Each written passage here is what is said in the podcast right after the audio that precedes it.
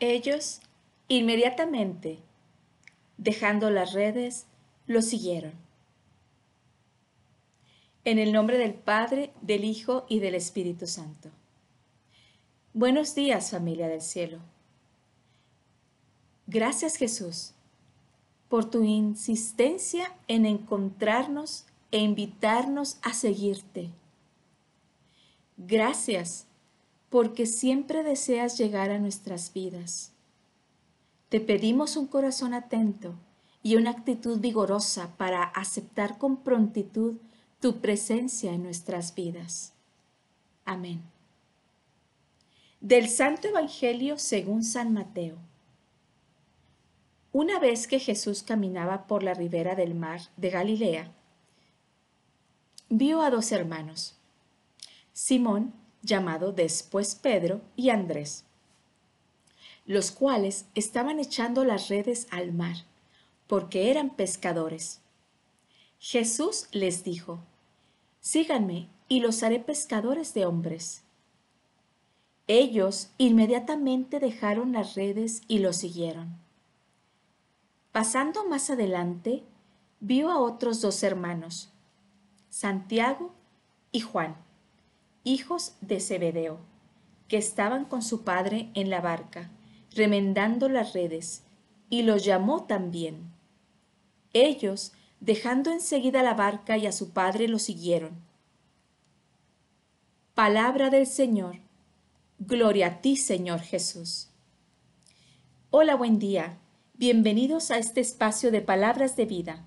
Les saluda Perla Gómez Flores discípula misionera de la familia de Enverbundey de Monterrey, y con gozo les comparto el fruto de mi oración del Evangelio de Mateo 4, del 18 al 22. En el marco del periodo de Adviento, esta lectura me encamina a ver a un Jesús hombre, que camina hacia un objetivo claro. Él buscaba discípulos que le siguieran que conocieran el proyecto de amor del Padre. Él llega a la ribera del mar de Galilea, donde sabía perfectamente lo que iba a encontrar. Y veía a Jesús como aquel que contempla esperanzado el mar, un mar que tenía una buena cantidad de hombres pescadores en sus barcas. Y pensaba, ¿Será acaso que Jesús ya había preguntado antes a otros pescadores del lugar y había recibido rechazo a su invitación? Eso no está escrito, pero me parecía evidente, pues era una actividad cotidiana en el lugar, pues era un oficio importante. Seguro tanto en la orilla como en el mar habían pescadores. Pero, ¿qué hizo la diferencia? ¿Qué tal si en aquel momento Simón y Andrés hubieran hecho como que no le escucharan? Puesto que estaban en pleno trabajo, estaban echando sus redes al mar y prestar atención a la invitación de Jesús significaba pues perder ese día de trabajo, de pesca, de entrada para el núcleo familiar, qué sé yo. ¿Qué va? Primero es lo primero. ¿Y qué tal si Santiago y Juan hubieran optado por seguir en la barca con su padre. Después de todo, pues era su padre. Se supone que debieran estar ayudándole, pues estaban remendando las redes, algo muy importante y esencial. Y seguramente su padre ya era un hombre mayor. ¿Qué va? Primero lo primero. Pero ¿qué hizo la diferencia? Me llama mucho la atención que el Evangelio me mostraba la actitud decidida de estos cuatro hombres.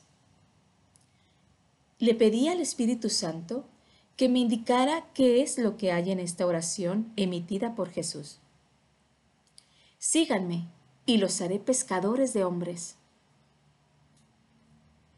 Señor, ¿qué captó su atención en esta oración? Una oración sin mucho sentido quizá para ellos. ¿Cómo es que voy a pescar hombres en lugar de peces?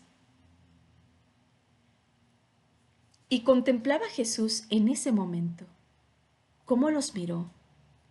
Y con ánimo enamorado, con un gesto de su brazo, junto con su mano invitándolos a ir con él.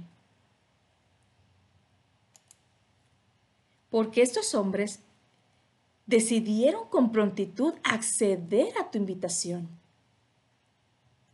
Y qué bueno que así fue, porque ellos formaron parte de los discípulos y posteriormente de los doce apóstoles, cuya tarea fue transmitir a los demás esa fuente de amor de la cual ellos habían bebido. Una fuente de agua viva, un venero que nunca se secará y que el mundo necesitaba beber. ¿Cuántas invitaciones de Jesús he rechazado?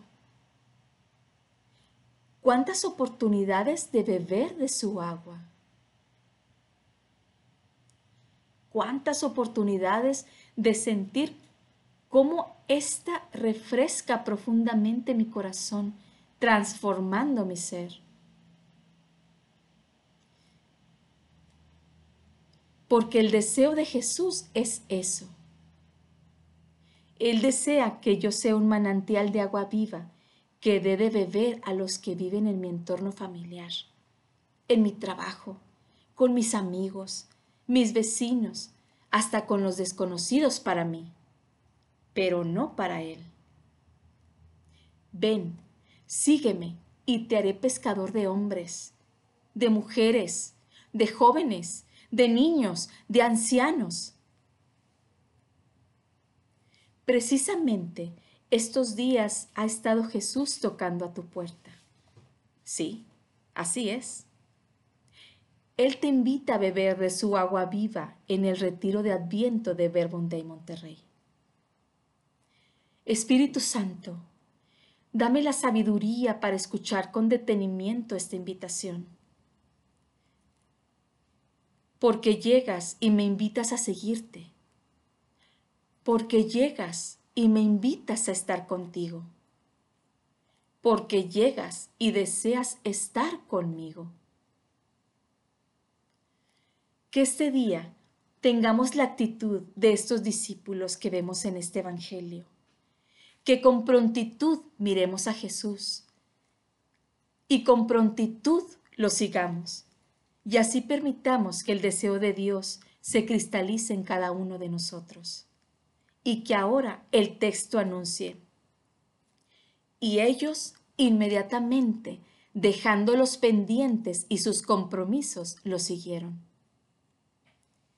Tengamos, tengamos un maravilloso día.